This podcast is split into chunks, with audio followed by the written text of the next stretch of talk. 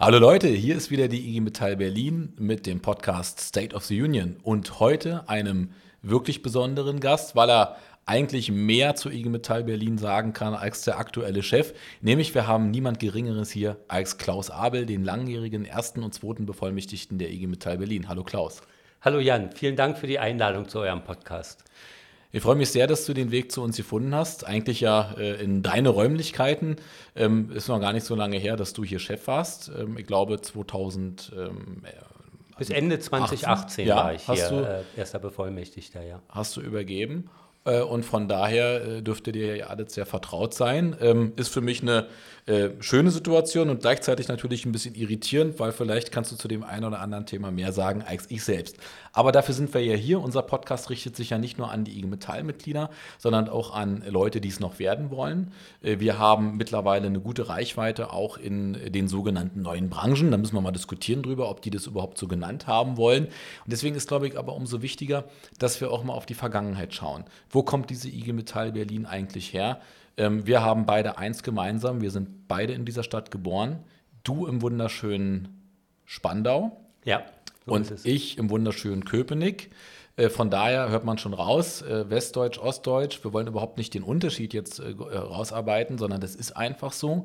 Und damit ist aber auch schon klar, wo die Reise hinführt. Berlin, die lange geteilte Stadt, ähm, die am Ende ja heute ein Symbol der Einheit ist, äh, trotzdem aber noch viele Nachwehen auch hat. Diese Teilung hat ja vor allem industriell ähm, viele Probleme herbeigeführt. Man spürt heute, glaube ich, auch noch, dass der Westteil industriell stärker aufgestellt ist als der Ostteil. Und dazu haben wir nachher noch viele, viele Fragen, aber wir fangen von vorne an. Am 11. Februar bist du mal auf die Welt gekommen. Wir haben jetzt festgestellt, hier in Berlin. Und äh, dann sag uns doch einfach mal kurz, du, ich äh, weiß gar nicht, gibt es die Schule noch, auf die du gegangen bist, wo du dein Abitur gemacht hast? Wie, wie waren deine ersten Erinnerungen an die Zeit in Berlin und dann auch in der Schule? Ja, also die Schulen gibt es noch. Ich bin in Spandau aufgewachsen, da im Waldkrankenhaus geboren, habe dann in Wilhelmstadt gewohnt, äh, die Völderich-Grundschule besucht, dann die Concordia und bin dann aufs Kant-Gymnasium gegangen und alle die Schulen gibt es noch und habe sehr gute Erinnerungen an die Zeit äh, damals. Gerade nachher in der Oberschule, das waren ja die äh, 70er Jahre gewesen. 76 habe ich Abi gemacht. Da war hier in Berlin viel los. Wir haben uns als Schüler an den Fahrpreiskämpfen beteiligt, gab es die Auseinandersetzungen.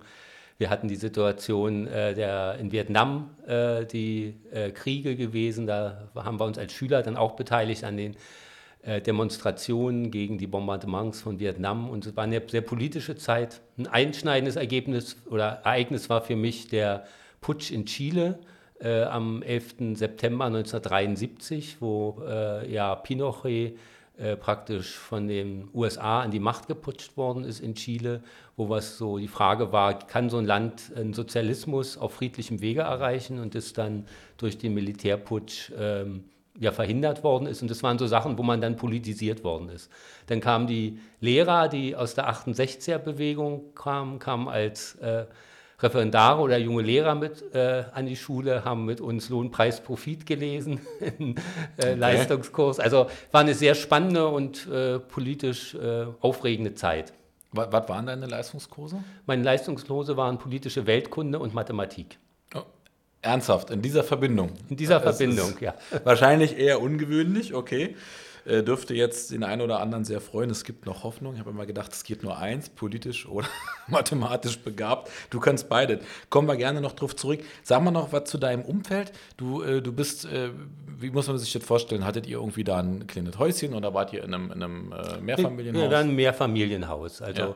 Äh, ich bin Einzelkind. Mhm. Mein Vater ist leider sehr früh gestorben, 1967 schon, als mhm. ich also neun Jahre alt war. Dann äh, hat mich meine Mutter alleine großgezogen. Die war kaufmännische Angestellte und äh, ja, war sozusagen ein normaler Haushalt äh, im Mietshaus in der Pichelsdorfer Straße. Fahre ich manchmal jetzt noch vorbei, wenn ich zu unserem Bildungsstätte äh, in Berlin fahre. Die sitzt ja am Pichelsee. Am Pichelsee, genau. genau ja. ja. Und da in der Pichelsdorfer Straße bin ich aufgewachsen. Okay, aber es klingt jetzt erstmal nach einer, nach einer, äh, also bis auf diesen Einschnitt, nach einer trotzdem guten Kindheit, äh, wahrscheinlich auch einer guten Beziehung zu deiner Mutter.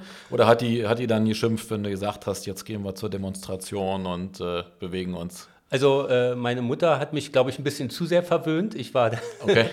der Prinz sozusagen. Das habe ich manchmal schon gemerkt. Also dann als Einzelkind und sehr verwöhnt zu sein, äh, hat manchmal gerade in Beziehungen dann war für mich auch Herausforderung. Auf der anderen Seite hatte ich da eine sehr behütete, behütete Situation. Äh, meine Mutter war so, nicht Parteimitglied, aber sozialdemokratisch auch orientiert. Äh, war ja die Zeit damals auch Willy Brandt, mehr Demokratie wagen. Also insofern bin ich da reingewachsen. Bei den Demonstrationen hatte sie dann mehr Angst. Da war hm. äh, doch die Sorge da und es war ja auch dann Zeit Rote Armee-Fraktion. Also sie sah mich dann schon teil abdriften in den Untergrund. Und Ab in den Kommunismus. hatte äh, Sorgen, äh, ja noch weitergehend. Das war ja die Zeit, okay. Äh, wo auch äh, hier Bader-Meinhof äh, dann Stimmt. aktiv war, Kauf, Advent, Advent, ein Kaufhaus brennt und so. Mhm. Und es waren schon Diskussionen auch bei uns gerade durch äh, die Situation in Vietnam, Kambodscha, dann diesen Chile-Putsch, also wo schon diskutiert worden ist, äh, wie entwickelt sich die Gesellschaft, kann man wirklich allein mit friedlichen Mitteln eine Veränderung erreichen oder auch eine Radikalisierung war. Aber da äh, hatte ich, glaube ich, auch Glück. Ich war in einem äh, politischen Umfeld, wo wir äh, uns dafür nicht entschieden haben, jetzt äh, terroristische Aktivitäten zu machen, dadurch zu glauben, man könnte die Welt verändern friedliche Revolution sozusagen oder so wie wir es heute bei der IG Metall machen, zwar schon hart in der Sache, aber nicht unfair und vor allem nicht mit körperlicher Gewalt. So könnte man es ja übersetzen. Also du bist deinem Weg treu geblieben.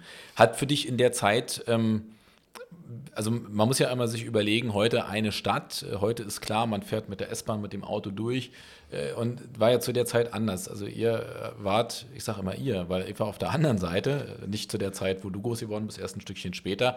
Und ich kann für mich immer sagen, für mich war es gar nicht so präsent, also zumindest nicht in den Anfangsjahren, weil man, wenn man jetzt nicht direkt an der Mauer gewohnt hat, hat man es nicht jeden Tag gespürt. Aber war das was, was für euch präsent war? Ist es diskutiert worden zu Hause oder wie, wie seid ihr damit umgegangen? Ja, es war schon Präsenz, die äh, gespaltene Stadt. Gleichzeitig war es, also 61 war ja der Mauerbau, da war ich drei Jahre alt. Für mich war es eine Normalität. Und ich hatte nie auch, auch durch meine Mutter her, so diese Sache, jetzt kommt der Russe gleich und kassiert uns ein, sondern eher ein entspannteres Verhältnis. Äh, wenn man jetzt gefahren ist äh, durch die Transitstrecke dran, hatte man natürlich Kontrollen. Aber ich weiß, ich fand es manchmal ein bisschen lächerlich, wenn dann auch so äh, Mitreisende gesagt haben, jetzt haben wir wieder freie Luft. Und wenn dann der äh, Grenzpolizist kam, ganz gesagt haben, jetzt darf man gar nichts sagen. Also so eine Angst hatte ich nicht. Und mhm. wir haben auch, auch äh, also ich selber später auch mit meiner Mutter schon sind auch nach Ostberlin dann gefahren. Äh, oder wie du gesagt hättest, Berlin Hauptstadt der DDR. Bei uns hieß es Ostberlin.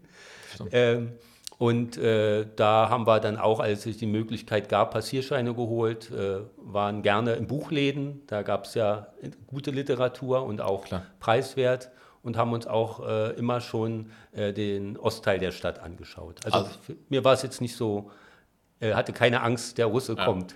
Nee, so habe ich es nicht gemeint, ja. aber die Frage ist ja immer, äh, kann man, also hat man sozusagen so eine, so, so eine Präsenz, das ist eigentlich eine geteilte Stadt. Das klingt ja erstmal groß, aber ich glaube, wenn man dann in Spandau selbst ist oder, oder, oder, oder in Marzahn, dann ist ja die Frage, wie viel davon kriegt man jetzt direkt mit. So. Und äh, ich, ich glaube, ich habe in deinem Büro, das darf ich ja mal hier sagen, habe es dir auch schon mal erzählt, ja, dieses Gästebuch gefunden, dieses alte, wo dann mhm. äh, in den 60ern, nachdem die Mauer also hochgezogen wurde, ich sag mal, die, die Leute gucken kamen. Also äh, aus, aus den westdeutschen Geschäftsstellen einfach nach Berlin Abordnungen geschickt haben, äh, hochspannend, ich habe das auch aufgehoben ähm, und einfach geschaut haben, wie, wie ist das? Und da sind ein paar Kommentare drin, die schon auch die Erschütterung nochmal spüren lassen. Ne? Das, also ich glaube, keiner hätte sich vorstellen können, wie schnell das geht ähm, und was das macht. Und es ist weil du ja auch gerade den Putsch und so ansprichst, es ist ja gar nicht so lange her, dass wir eigentlich so einen massiven Eingriff, ja, auch in die, in die Freiheit äh, hatten, wo heute der ein oder andere proklamiert, Eingriff in die Freiheit, wenn er eine Maske tragen muss. Aber das, was da passiert ist, ja, wie auch Familien getrennt wurden,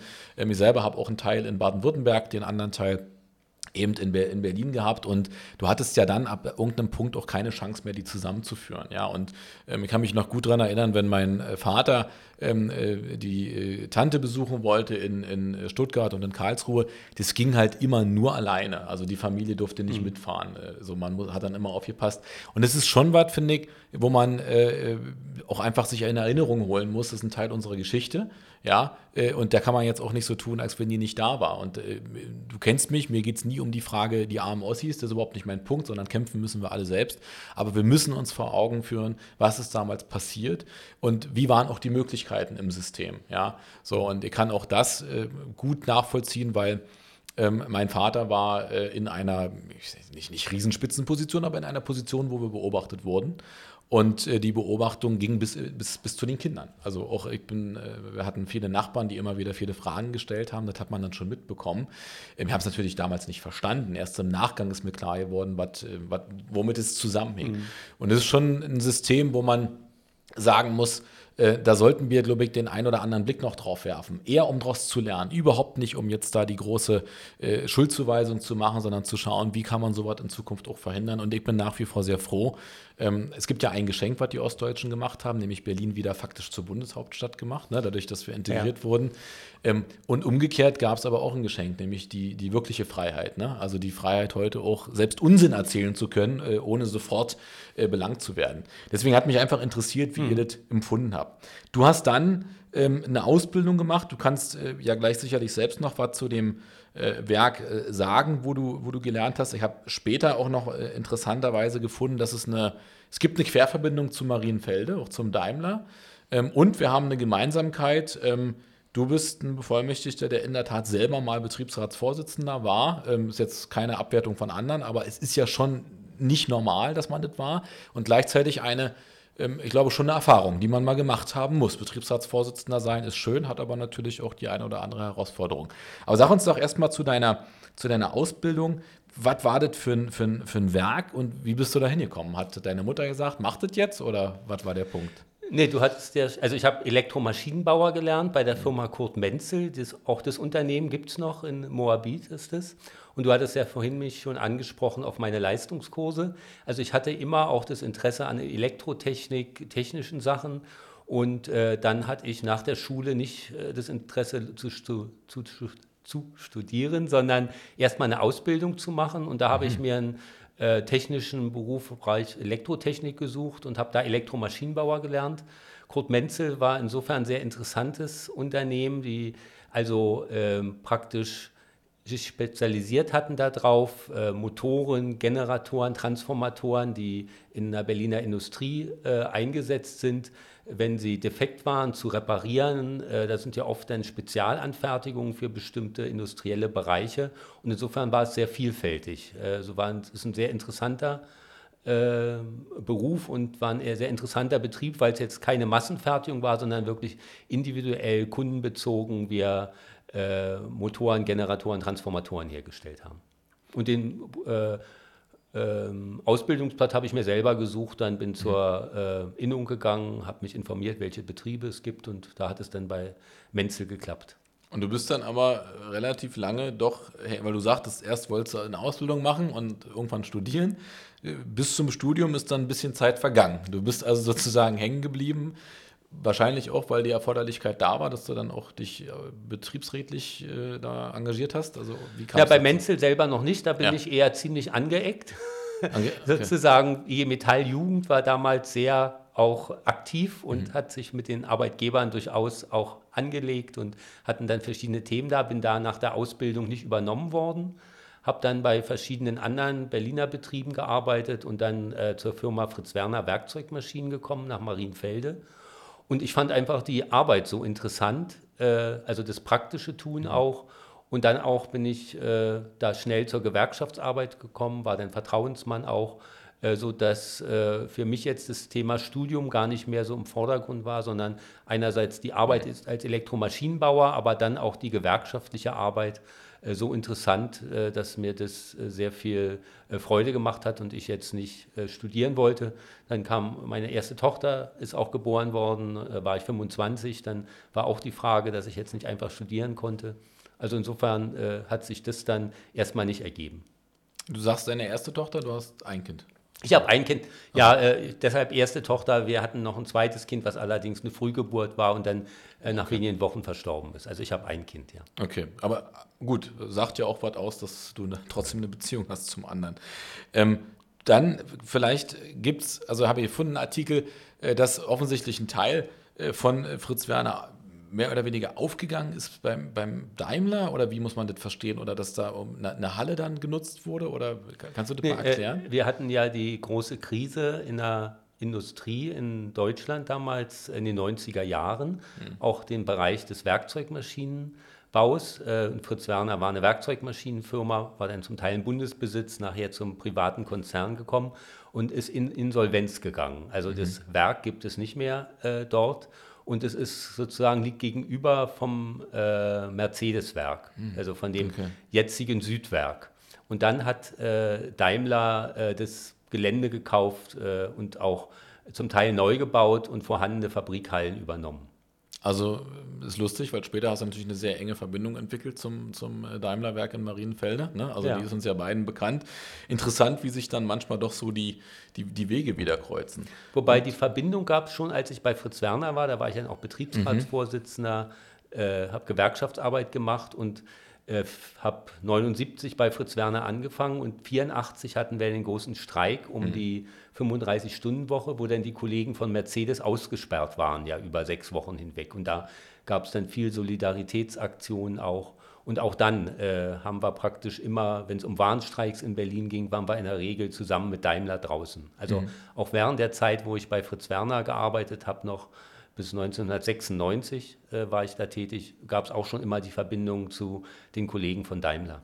Und dann hast du mit, äh, ich sage jetzt mal äh, schon, man muss aufpassen, oder erst 38 Jahren, muss man jetzt vorsichtig sein, dass man sich selber nicht ins schlechte Licht drückt, äh, nochmal ein Studium. Ja, du hast Jura studiert. Ja. Also, Warum? Also ich, der Betrieb ist in Insolvenz gegangen oder mhm. damals noch Konkurs. Wir haben einen Teil noch, äh, war fortgeführt über Management by Out. Ich selber hatte dann aber die Möglichkeit, unterstützt von der Hans-Böckler-Stiftung, äh, Jura zu studieren und das Interesse ist entstanden durch meine Betriebsrats- und Gewerkschaftsarbeit. Also ich hatte das Interesse am mhm. Arbeitsrecht, Gesellschaftsrecht und äh, das äh, war dann nochmal eine Chance für mich, äh, was ganz Neues zu machen. Und ich fand, es war eine Herausforderung in dem Alter und gleichzeitig äh, eine große Bereicherung, weil du hattest Zeit wirklich, nachdem du ja, äh, ja 20 Jahre berufstätig warst, äh, so gefühlt nochmal was für dich zu tun. Hat mich dann das Jura studiert, auch Rechtsgeschichte, Rechtsphilosophie befasst und also entstanden war es durch meine Interesse am Arbeitsrechts, Gesellschaftsrecht, durch meine Arbeit als Betriebsrat und eben auch als Gewerkschafter schon. Und da war aber noch überhaupt nicht klar, dass du dann zur IG Metall gehst. Äh, oder, oder hattest du da schon mal die Fühler ausgestreckt, gesagt, hier Leute, könnt ihr mir was vorstellen? Ähm, äh, das kam erst später. Also, ja, also ich war schon als Bildungsreferent weiter tätig für die IG Metall und ja. hatte immer den Kontakt. Aber ich dachte eher, äh, dass ich dann als Anwalt arbeite danach, also arbeitsrechtlich mhm. orientiert. Und als ich dann Staatsexamen hatte, hat mich aber sozusagen dein Vorvorgänger, also der Arno Hager, ah, ja. äh, gefragt, ob ich nicht Interesse hätte, hier zur IG Metall zu kommen, den Rechtsbereich äh, da äh, zu verstärken. Und das fand ich dann eine interessantere Aufgabe, als in Anführungsstrichen nur als Anwalt zu arbeiten, mhm. weil du einfach ganzheitlicher die Prozesse betreust als Gewerkschafter. Als wenn du nur als Anwalt bist du bei den Störfällen da und als Gewerkschafter kannst du ja die Prozesse mehr begleiten. Genau, du musst nicht immer nur da sein, wenn die Probleme da sind, sondern im Idealfall schaffst du sogar ein Schutzschild. Okay, und dann hat aber, äh, du, du sagst, also äh, er hat dich gefragt, äh, dann habe ich aber hier noch in einem Zettel von dir stehen, kannst du ja korrigieren, dass du beim IG Metall-Vorstand aber auch äh, zum Thema Aufbau von äh, Betriebsräten in der Leiharbeit unterwegs warst, ähm, auch den Betriebsrat Randstadt Region Ost gegründet hast, ja. ne? Mhm. den wir auch beide, also gibt es ja heute auch noch, mhm. kennen. Und du hast äh, den IG Metall Wahlleitfaden damals, den wir ja heute auch noch in veränderter Form haben, quasi mitentworfen, mitgeschrieben äh, und, äh, oder, oder mit beraten. Ja, nee, also nach dem ähm, sozusagen Staatsexamen hatte ich einerseits beim Anwalt gearbeitet und dann aber zusammen hier mit dem Nils Kummert, das ist ja ein Anwalt, äh, mit dem, glaube ich, ihr auch äh, als IG Metall Berlin hier weiter zusammenarbeitet. Absolut, da haben wir den Wahlleitfaden entworfen, waren wir vom DGB gefragt worden. Und bevor ich hier in der IG Metall Berlin angefangen hatte, hatte ich Kontakt zum, zum IG Metall Vorstand. Äh, und äh, da gab es ein Projekt zur Begründung von Betriebsräten in der Leiharbeit und da ich, äh, war ich dann auch schon tätig. Okay, siehst du, so hat sozusagen sich der Kreis geschlossen. Heute wieder Vorstand, ja, und so beendest du dann irgendwann mal auch die Karriere. Finde ich auch nicht uninteressant, wie einen da manchmal so die Wege verschlagen. So, dann hast du diesen Rechtsbereich in der IG Metall, damals noch Verwaltungsstelle, ja, ist ja eher so ein nerdiger interner Begriff, versteht kein Mensch draußen, aber so hieß es damals gemacht und bis dann aber auch finde schon, relativ zügig zweiter Bevollmächtigter geworden. Ne? Ja. Mhm. Also offensichtlich, ähm, ich meine, ich weiß das jetzt, deswegen erzähle ich es, aber offensichtlich hattest du ein gutes Verhältnis mit dem Arno äh, Hager, also äh, deinem, genau, deinem Vorgänger, muss man, muss man ja sagen. Ähm, und das hat auch gepasst. Also war so auch meine Wahrnehmung von außen, muss man mal sagen. ja, dem, also mit Arno äh, habe ich sehr gut zusammengearbeitet und äh, ja, da kam mir dann, glaube ich, schon, äh, was du am Anfang sagtest, dass ich auch Betriebsratsvorsitzender war, IG Metallarbeit über viele ja. Jahre ehrenamtlich gemacht hast.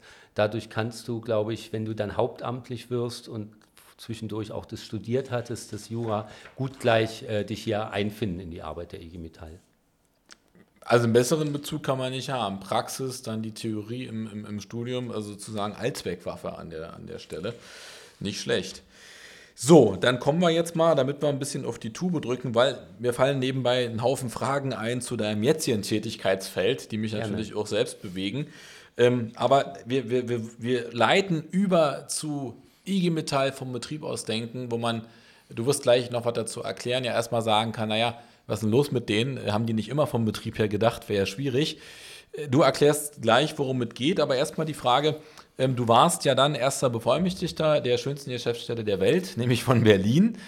Äh, in einer Geschäftsstelle, die auch, ich sag mal, in, in der Frage Transformation ja eigentlich alles abbildet. Alte Welt, neue Welt, wo wie im Schmelztiegel Dinge zusammenkommen, die andere Regionen nicht haben. Es gibt äh, nicht den einen großen Arbeitgeber, es gibt viele. Es gibt äh, diese, dieses ganze Thema Softwareentwicklung, Plattformökonomie, da reden alle drüber und in Berlin ist es präsent. Ich hatte äh, ja mal die Zahl präsentiert vor einer Weile, über 80.000 Arbeitsplätze mittlerweile alleine äh, in diesem Segment. Äh, das sind aber Industriearbeitsplätze, die in unserem Bereich fallen. Und trotzdem, du machst jetzt sozusagen ein bisschen ketzerisch, hast du dann aber 2018 gesagt, na gut, äh, jetzt gehen wir aber zum Vorstand und machen dann eine andere Aufgabe. Warum? Ja, also bei mir war es im ganzen Berufsleben so, dass ich jetzt nicht sozusagen gleich geguckt habe, was mache ich als nächstes, sondern äh, genau wie du beschrieben hast, äh, erster Bevollmächtigter der Geschäftsstelle Berlin, toller Job. Ich war dann 13 Jahre in der Geschäftsführung.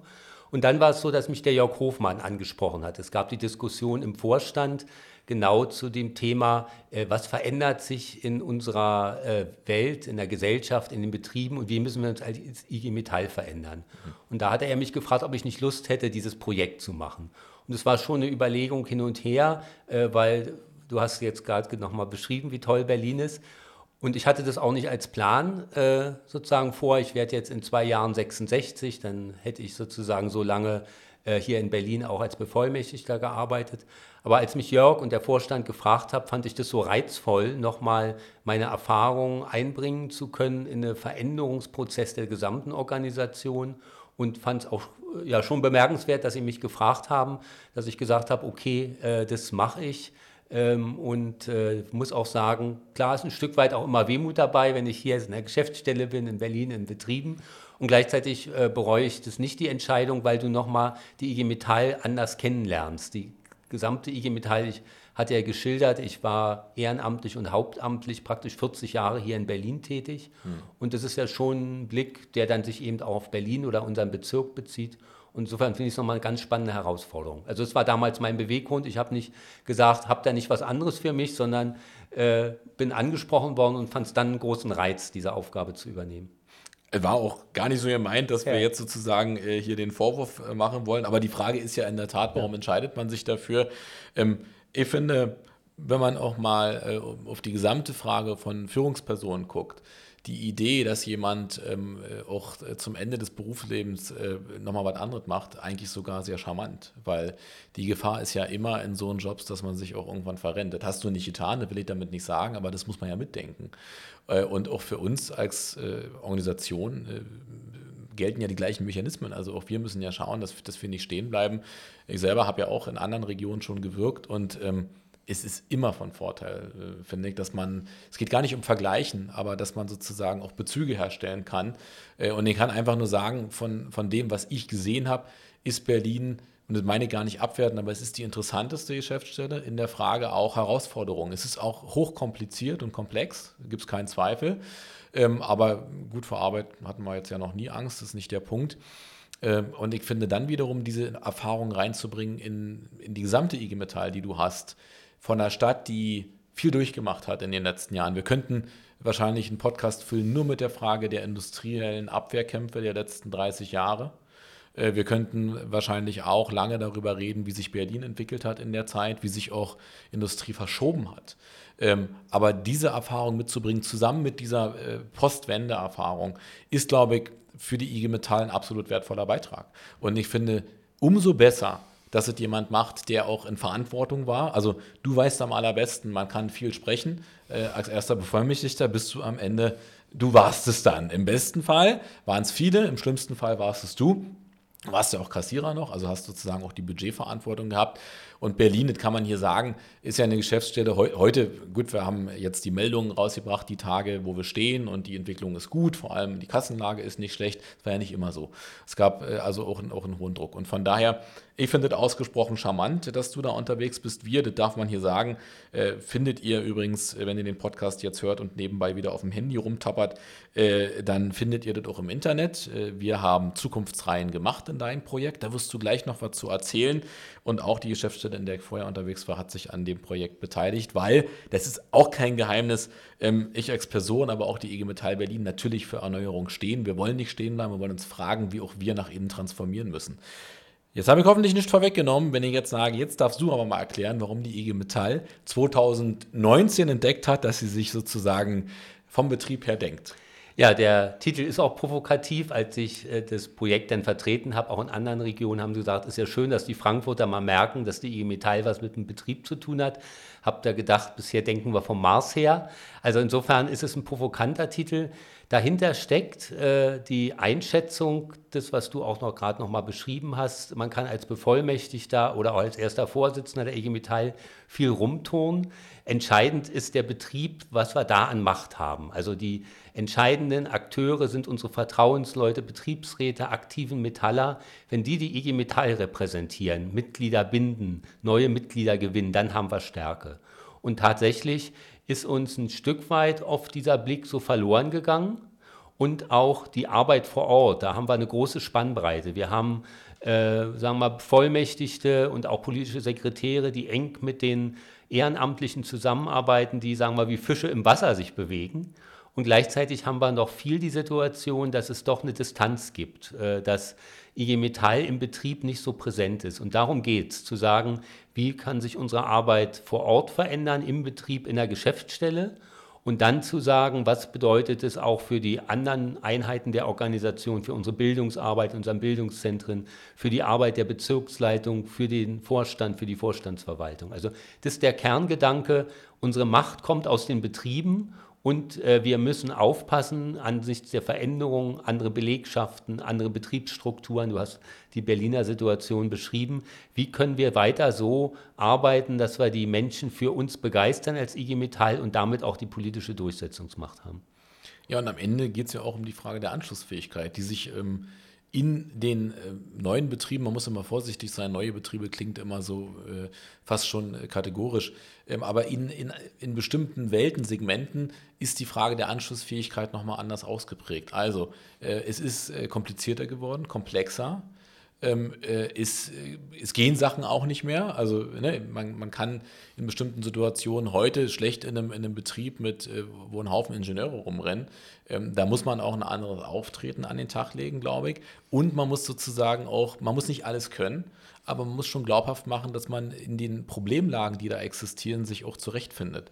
Und ich glaube, das sprichst du ja an, das betrifft nicht nur die Hauptamtlichen, sondern natürlich auch unsere Ehrenamtlichen. Also die Frage von Qualifizierung, wie gehen wir damit um? Und wie lernen wir auch neu mit Konflikten zu, zu, zu leben? Weil die alte Welt war, äh, der Konflikt kommt hoch, er ist dann wieder weg, weil wir einmal raufgehauen haben. Es ist ja vorbei, sondern wir müssen sehr tief rein in die äh, betriebswirtschaftlichen Prozesse, auch in die Frage von Business Cases äh, und so weiter finden. Und das schaffen wir ja oft auch mit den Betriebsräten nur, weil wir in der Lage sind, über den Tellerrand zu gucken, auch die Konzerne zu bespielen aber natürlich auch eine irre politische Vernetzung, also im idealen Fall natürlich haben. Äh, aber alles ist nichts ohne eine Stärke in den Betrieben und ohne unsere Mitglieder. Und äh, von daher glaube ich, ist diese Idee, und das macht es auch glaubwürdig, dass man sagt, es transformiert sich die Wirtschaft und es transformiert sich die Industrie, aber auch wir stellen die Frage, was, was, was müssen wir denn anders machen? Wenn wir heute schauen, also in Berlin, der Vorteil ist ja die Heterogenität.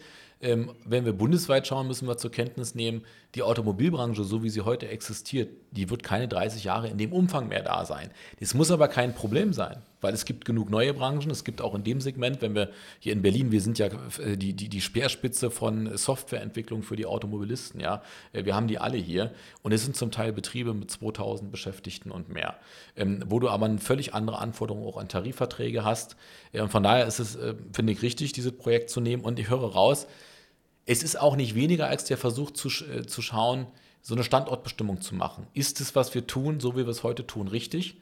Oder müssen wir bis hin zur Strukturfrage Dinge verändern? Also ich glaube, wir müssen auf jeden Fall was verändern. Äh, ich verfolge ja auch deine Arbeit und die deiner Kollegen hier in Berlin und ich finde diesen Konflikt, den ihr bei Daimler aus meiner Sicht erfolgreich jetzt geführt habt, so exemplarisch dafür. Man wird nicht, früher war vielleicht das Konzept weg mit oder wir sind dagegen das Managementkonzept und wir kämpfen jetzt, dass es nicht äh, umgesetzt wird. Und hier ist klar, Verbrenner hat äh, in dem Sinne, wird es den nicht weitergeben, wie im Moment die Produktionsauslastung ist. Und ihr habt gesagt, Konflikt und Konzept und habt euch aktiv um die Gestaltung äh, und die Veränderung neuer Produkte gekümmert. Und das ist gefordert. Wir sind sonst ein Riese auf tönernen Füßen, wenn wir nicht äh, wirklich die Gestaltung in den Betrieben als äh, unsere Sache, als IG Metall äh, und äh, Betriebsräte zusammen, IG Metall Betriebsräte, das, äh, die Zukunft gestalten. Das finde ich nochmal ein spannender, ähm, ähm, eine spannende Rückführung zu dem, wie du begonnen hast. Du hast ja geschildert, dass ihr euch entschieden habt, damals eben friedlich zu demonstrieren. Ja. Und ähm, vielleicht kann man es so übersetzen, es geht jetzt darum, klug die Waffen zu wählen. Und wo früher vielleicht ähm, ne, ne, einfach nur Härte reichte, weil man gesagt hat, man ist dagegen und dann schauen wir, was passiert, ist heute klar, wenn wir das machen, dann können wir vielleicht den Ablass etwas verringern, aber wir werden keine Zukunft schaffen. Und das meinte ich auch mit höherer äh, Anforderung an uns, aber auch an die Betriebsräte und Vertrauensleute, wenn wir reinschauen in Business Cases und so weiter. Und ich finde, es ist auch kein Widerspruch. Ähm, wir haben das oft erlebt, auch in Berlin ähm, oder auch äh, in einer Geschäftsstelle, wo ich früher war, dass der eine oder andere gesagt hat, naja, was macht ihr da? Darf man so tief eingreifen in die Prozesse?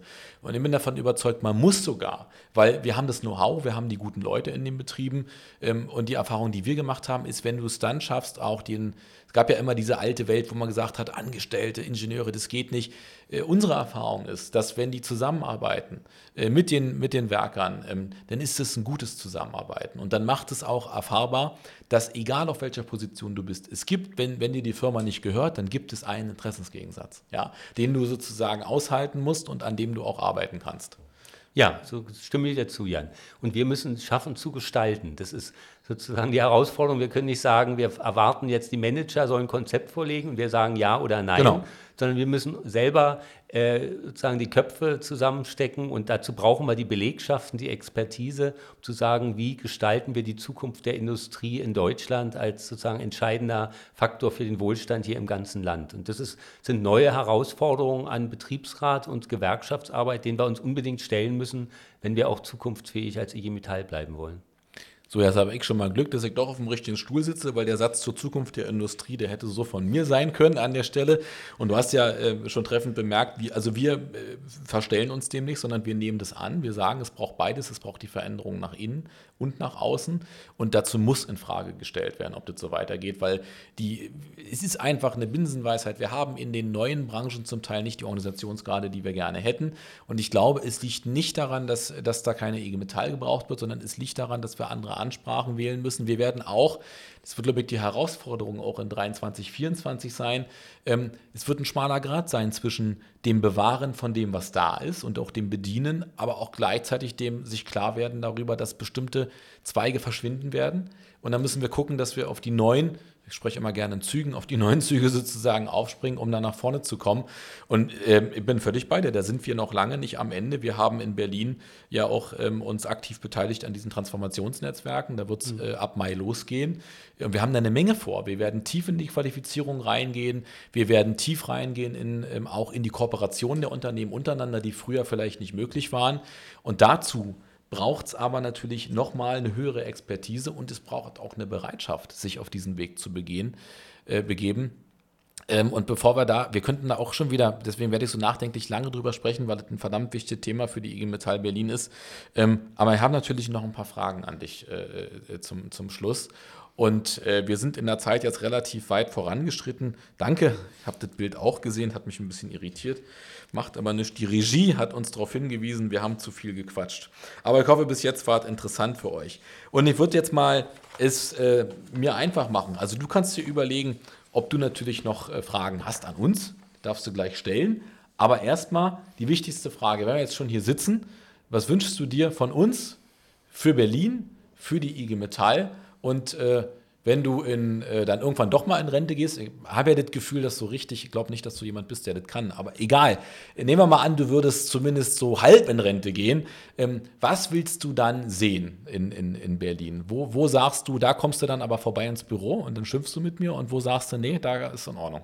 Also ich komme auf jeden Fall gern äh, zu dir ins Büro und wo ich das äh, wichtig sehen würde, das, was du auch formuliert hast, auch in der Öffentlichkeit, dass es uns wirklich gelingt, das, was es an Arbeitsplätzen hier in der Industrie gibt, Industrie im weiteren Sinne. Also du hattest ja angesprochen, Softwarebereiche aus der Automobilindustrie hier, Siemensstadt jetzt, dass ihr da die Auseinandersetzung erfolgreich führt um das Dynamo-Werk, also die Verbindung von alter und neuer Industrie, wenn man diese Begriffe nochmal nehmen kann, mhm. dass euch das gelingt, da die Potenziale zu erschließen und die IG Metall Berlin dann auch wirklich wirklich wachsen kann, weil es gibt viel Potenzial hier und ihr eben diese Durchsetzungsstärke äh, entwickelt und ähm, weitertreibt, äh, hier den Umbau der Industrie so zu gestalten, dass es die Menschen ihre Arbeitsplätze behalten und die Stadt ihren Wohlstand durch Industrie.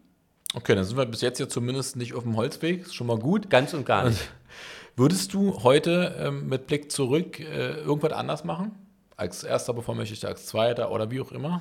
Ja, ich glaube, das, was du ja sehr stark fokussierst, da sind wir erst zum Ende hin äh, meiner äh, Tätigkeit auch so fokussiert gewesen im Rahmen dann, wir nannten es damals Berlin im Plus, mhm. äh, zu sagen, wirklich dieses Mitgliederthema immer gleich mitzudenken. Wir haben häufig noch, waren durch die Deindustrialisierung im Ostteil der Stadt, wo ja die Arbeitsplätze abgebaut wurden, und auch im Westteil, ganz stark in Abwehrkämpfen mhm. äh, uns befunden. Die mussten wir auch führen und gleichzeitig haben wir da keine Stärke drin gewonnen, weil wir konnten dann, sagen wir, Sozialpläne machen, wo auch die Kumpels und Kumpelinen äh, zumindest teilweise gute Abfindungsregelungen bekommen haben, haben aber die Arbeitsplätze nicht erhalten. Mhm. Und das haben wir erst spät äh, dann oder ja, spät äh, sozusagen neu in Fokus genommen, dieses Thema immer gleich von vornherein mitzudenken, die Mitgliederentwicklung, wie kann ich das machen? Und das hätten wir vielleicht früher schon machen sollen. Ne? Ja, wobei man auch immer sagen muss, alles hat seine Zeit. Es gab natürlich auch einen hohen Druck. Also war ja, ja jetzt nicht so, dass ihr im Büro saßt und überlegen konntet, sondern meistens war es ja eher so, dass äh, am Morgen äh, bestimmt wurde, wo es überhaupt hingeht an diesem Tag. Ne? Das darf man, glaube ich, nicht, nicht vergessen, weil ich finde auch da wichtig, immer äh, den Kontext zu betrachten. Und äh, weil man kann natürlich dann von heute aus auch sagen, ja, hätten sie mal. Aber am Ende ist der Handlungsdruck ja immer auch fremdbestimmt. Und ich finde, was man auch mal sagen muss, wir wollen nicht jammern, aber es ist schon auffällig, ähm, ich war ja vorher an einer kleineren Geschäftsstelle, äh, jetzt in Berlin ähm, ist es schon so, dass einfach die Hälfte deiner Termine sind fremdbestimmt. Also da musst du dann eher dich freischaufeln und sagen, nee Leute, ich brauche jetzt mal auch Zeit, um überhaupt mal einen Gedanken zu fassen. Was war aus deiner Sicht die schönste Zeit? Jetzt einfach, wenn du die ganzen Jahre zurückguckst? Also die schönste Zeit war tatsächlich äh, mein Beginn damals in der Geschäftsführung dann mit Arno Hager zusammen, weil mhm. wir in so einem Veränderungsprozess der IG Metall Berlin waren. Genau okay. die Punkte, die ich beschrieben habe, haben wir damals angegangen und da ist uns eine ganze Menge äh, gelungen. Also wir waren ja sozusagen am Tropf der Hauptkasse gewesen mhm. als IG Metall Berlin. Und äh, das haben wir verändern können und es war uns sehr wichtig, dass wir wirklich auch äh, selber sozusagen so uns aufgestellt haben, uns mit unseren Beitragseinnahmen hier zu finanzieren. Ich werde den Fußball umgehen, offensichtlich, weil wer bei den Geburtsorten aufgepasst hat, weiß, könnte schwierig werden. Wobei wir mittlerweile eine gute Koexistenz auch beim Daimler haben zu dem Thema. Ähm, aber ich kann es verraten, du bist großer Hertha BSC-Fan, äh, so ist auch nicht schlimm. Wobei Leidenschaft kommt ja von Leiden her. Und als äh, Hertha BSCler bist du gewohnt, auch zu leiden. Und wirklich mein Respekt äh, für die äh, Kollegen äh, äh, und die Mannschaft von Union, ihr leistet wirklich Tolles im Moment. Also insofern, ich würde es schön finden, wenn man vielleicht wieder zu einer stärkeren positiven Fanbeziehung auch kommt im persönlichen Bereich. Ich weiß, bei Daimler sind ja auch Hatana und du bist da trotzdem auch akzeptiert als Unioner oder Köpenicker. Äh, ich glaube, da wäre es gut, wenn man das noch weiter in der Stadt entwickeln könnte. Also mein Respekt für Union und gleichzeitig würde ich mich freuen, wenn Hertha wieder nach oben klettert in der Tabelle. Es wäre ja die Chance, eigentlich zwei erfolgreiche Fußball- äh, äh, Vereine äh, zu haben und daran kann man ja arbeiten. Wer hätte noch vor, vor also es gab eine Zeit, da hätte das auch ähm, Union keiner zugetraut. Das muss man auch mal ehrlich sagen an der Stelle. Aber so ist es.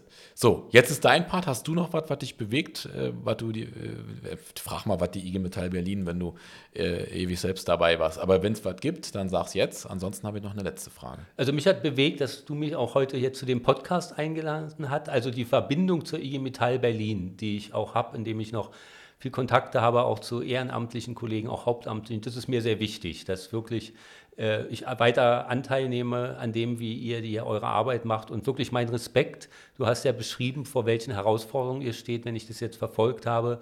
Auch bei Siemens äh, Gasturbinenwerk die Auseinandersetzung da. Man hat nicht alles erreichen können, aber das, was zu dem Zeitpunkt, glaube ich, möglich war, habt ihr erreicht. Also insofern, meine Verbundenheit ist da und das freut mich sehr. Und dann ist die letzte Frage, bevor wir dann äh, zum Ende kommen. Wenn du, äh, nee, frag dich einfach, welchen Tipp gibst du mir oder uns?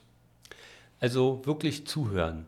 Äh, das ist ja Teil dieses Projektes, was wir auch äh, da in den, wir nennen es Zukunftsreihen beginnen, zu sagen, erstmal Leute, hört wirklich auf die Kollegen, unsere Mitglieder in den Betrieben, was wollen die, was sind deren Interesse, was äh, erwarten sie von der IG Metall und zu sehen, wir sind eine Mitgliederorganisation und zu gucken, was ist da die Erwartung und was sind äh, die Erwartungen der Beschäftigten, die wir als unser Mitglied gewinnen wollen. Also mehr zuhören und nicht so viel reden, sondern erstmal zuhören und daraus Konzepte auch zu entwickeln. Okay, Klaus, vielen Dank. Mich hat es sehr gefreut. War eine tolle Runde mit dir. Wir sind, äh, wie wieder zu erwarten war, über der Zeit. Das heißt auch, du musst nochmal wiederkommen. Dann werden wir nochmal über die äh, Zeit der Deindustrialisierung sprechen, aber vielleicht auch nochmal über weitere Ableitungen aus deinem Projekt. Stehen ja einige Sachen an, der Veränderungskongress in äh, Leipzig. Äh, von daher freue ich mich, wenn du wiederkommst. Danke erstmal an dich. Ja, vielen Dank für die Einladung und immer gerne bin ich Gast bei der Berliner IG Metall. Das hören wir gerne. So Leute, das war der Podcast der IG Metall Berlin, State of the Union, mit Jan Otto, dem ersten Bevollmächtigten und Geschäftsführer. Bis zum nächsten Mal. Macht's gut. Ciao.